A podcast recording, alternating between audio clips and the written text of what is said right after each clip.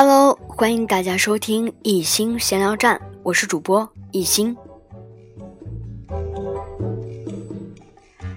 今天带来的是十五岁上北大专辑上篇第二章。初二，选择人生的冒险。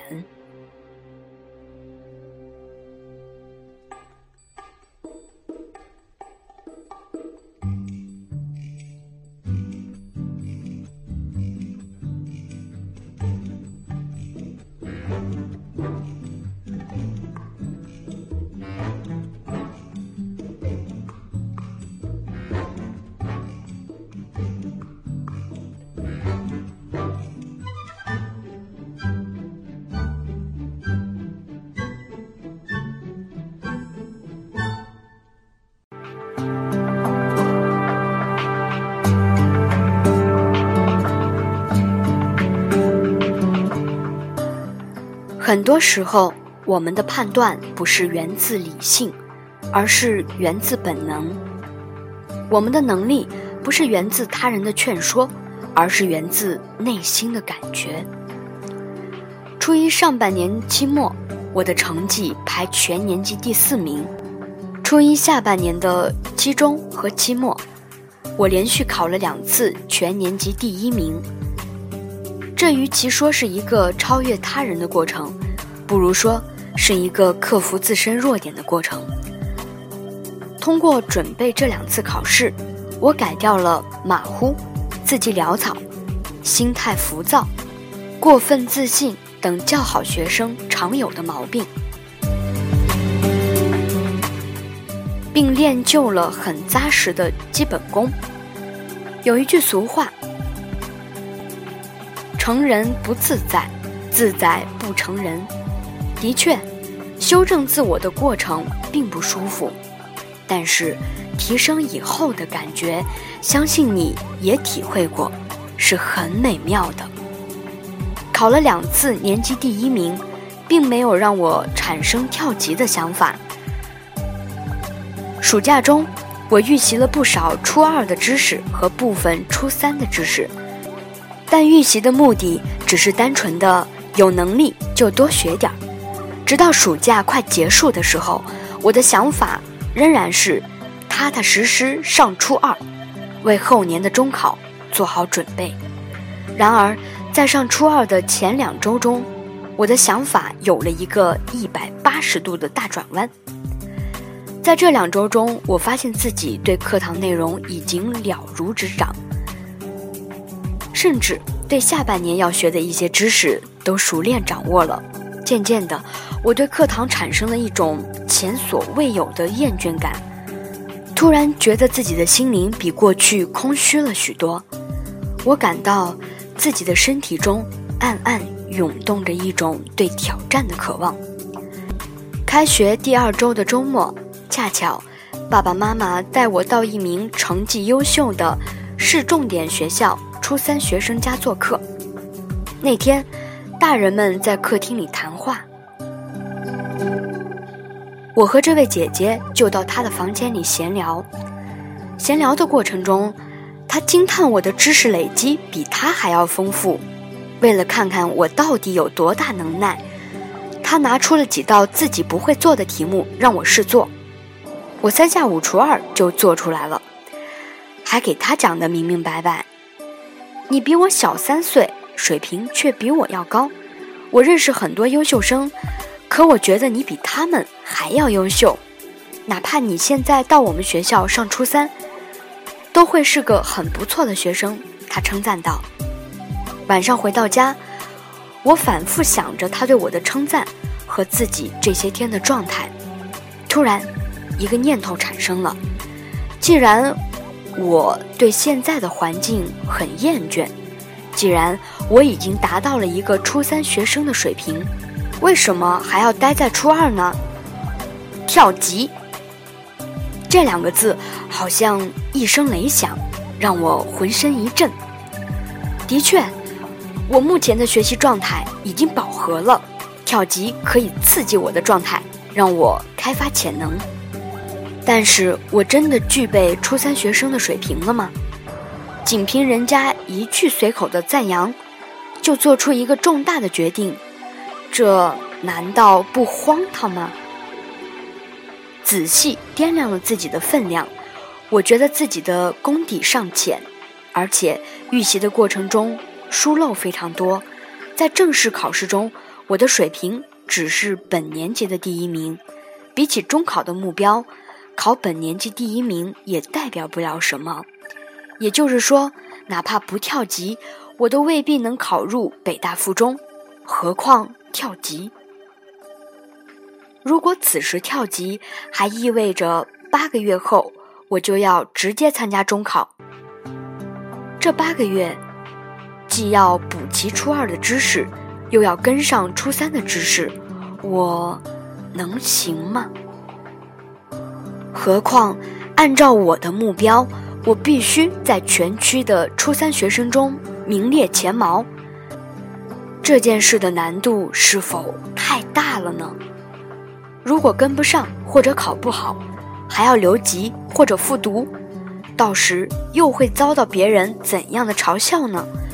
我会不会被巨大的压力压垮呢？带着这些疑问，我把自己刚才的想法告诉了爸爸妈妈，随之而来的。是一场热烈的家庭讨论，爸爸妈妈分析利弊，得出的结果是：从现实看，很危险；从我一贯的走势来看，有希望。最后，他们只问了我一个问题：“女儿，听听你内心的声音，你觉得自己能行吗？”看来，他们把选择权交给了我。多年前逃离幼儿园，直升小学，和从小学五年级跳到初一的情形，在脑海中回放。我知道，又到了做决定的时刻。闭上眼睛，深呼吸。我浑身都在颤抖。几秒钟后，我听到了一个来自心底的声音：“我能行。”为什么？北京的优秀学生多的是，知识积累比我丰富的人也绝不在少数。凭什么是我？按常理讲，怎么也轮不到我跳级。但内心深处，我隐约感到，自己比大部分常规好学生要有灵性，有爆发力。我渴望打破目前的平衡，我渴望与高手过招。我渴望到风云际会的人生舞台上试一把。过去跳级的经验让我养成了一种能从很低起点迅速提升的本领，这种本领到了初三一定能再次发挥作用。通过初一一年的奋斗，我感到自己已经找到了对中学学习和考试的感觉，沿着这种感觉，我一定能决胜中考。或许人家比我多的是知识，而我比他们多的是潜能。潜能，这个听起来如此诱人，又如此空虚的概念，竟然成了我最大的实力。多么荒唐，多么险峻，多么令人难以置信！就这样，没有咨询专家，没有咨询老师，没有征求亲友的意见，一件求学路上的大事。单凭我的一种内心确定的感觉，就被全家通过了。下面就是学校官，再次感谢我的母校，他又为我开了绿灯。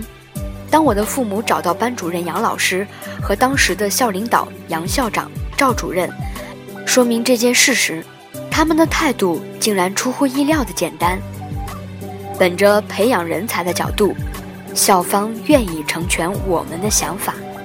交谈中，领导和老师们只问了一句话：“如果我们批了，孩子考不好怎么办？”一切责任我们自己承担，与学校无关。我的父母回答道。